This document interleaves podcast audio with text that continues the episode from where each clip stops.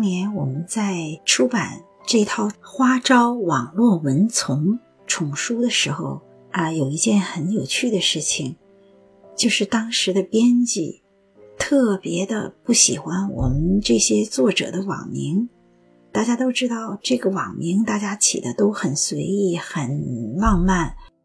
比方说，当时我起的名字，我的网名就叫二郎。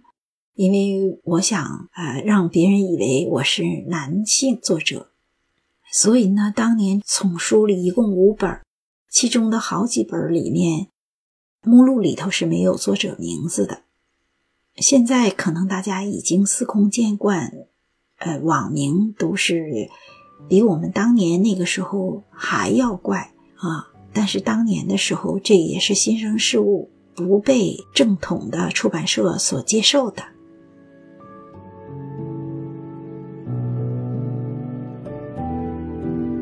招网络文丛，主编明红，出版发行河北人民出版社，出版日期二零零一年一月。序言：一九九六年一月二十四日，海外中文网上诞生了中心设于加州硅谷的新杂志《花招文学月刊》。当时以发表小说、散文、诗歌等纯文学作品为主。一九九七年一月开始，花招在原本以电子邮件发行为主的基础上，尝试网页版，设计了图案丰富的网页，注册了自己的域名，并取得了美国国家图书馆杂志编号。成了第一家具有自己专有域名并获得法律认可的网络中文杂志。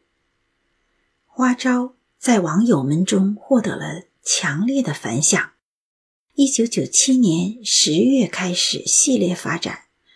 首先推出了《花絮生活周刊》，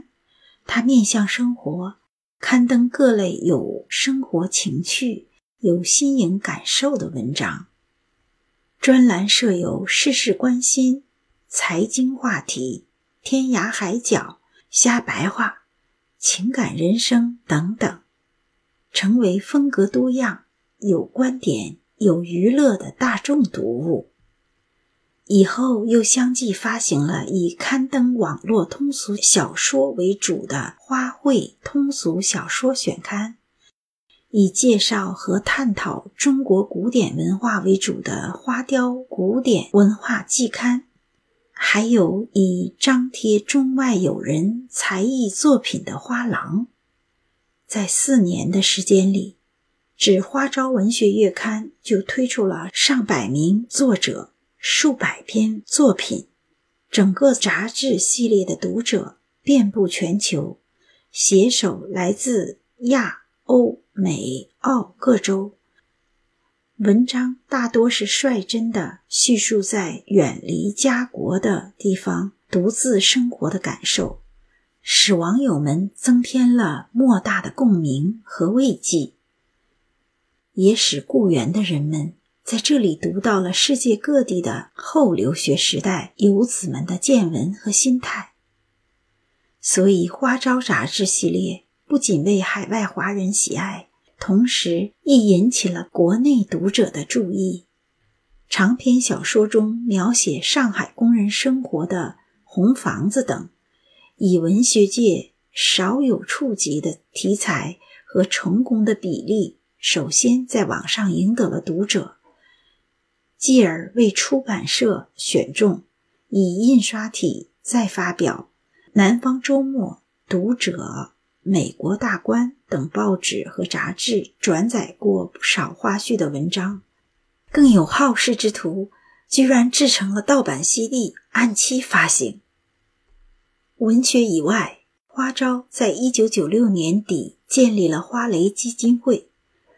他以其本身的影响所募的捐款和稿费，赞助国内贫困的女孩子上学。到目前为止。已经向山东、四川等地的十几名女学生发放了助学金和生活费，一九九八年华南洪灾时，两名花招的编辑带着北美、欧洲、新西兰、日本等地读者捐助的六千三百三十美元，在抗洪第一线买成大米，捐献给九江市都昌县大乡村的受灾百姓。九江日报认为，那是把最需要的救灾物资送到了最需要的地方。谁在主持这些呢？一群大陆留美的女工程师、女科学家创建，接着又有一些女学者、女教师参与。整个编辑部全部是女性，而且大部分是有家有口孩子的妈妈，大都是业余干。没有稿酬，还要自己贴钱租线路，图什么呢？编辑宁红说的是很有代表性的：我们或花枝招展，或花招百出，天育女人的风采，天育女人的灵性，我们都想尽量表现在我们的文学中。我们也许过于生硬，也许放荡情绪，也许太激烈。或太细腻，但这些自然的流露是我们的性情，我们的生活。因为我们钟情文字的表达，我们的生活一部分由文字组成，我们也极力让我们的文字是活生生的描述一切的如意和一切不如意的发泄，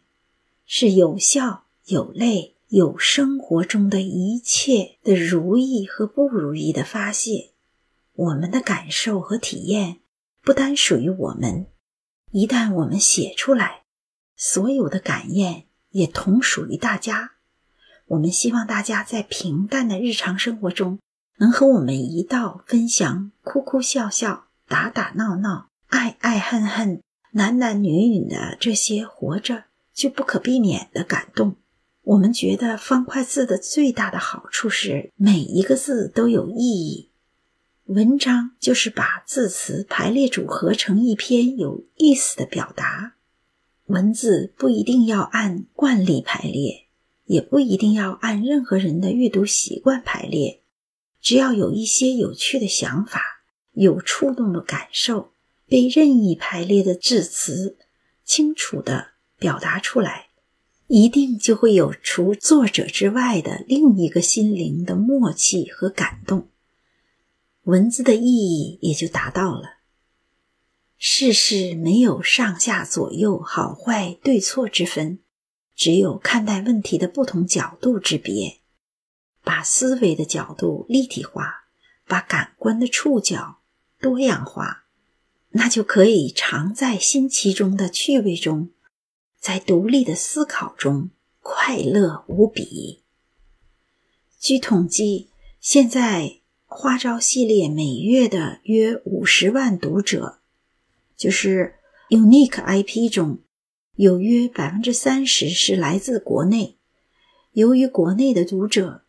上网速度慢、费用高，很多人写信来询问花招这些杂志能否在国内订阅印刷版。现在河北人民出版社给了我们这个服务国内朋友的机会，署名花招编辑部，二零零一年一月。好，欢迎大家订阅这个专辑，我们会陆续的演播当年我们写的小说和散文故事。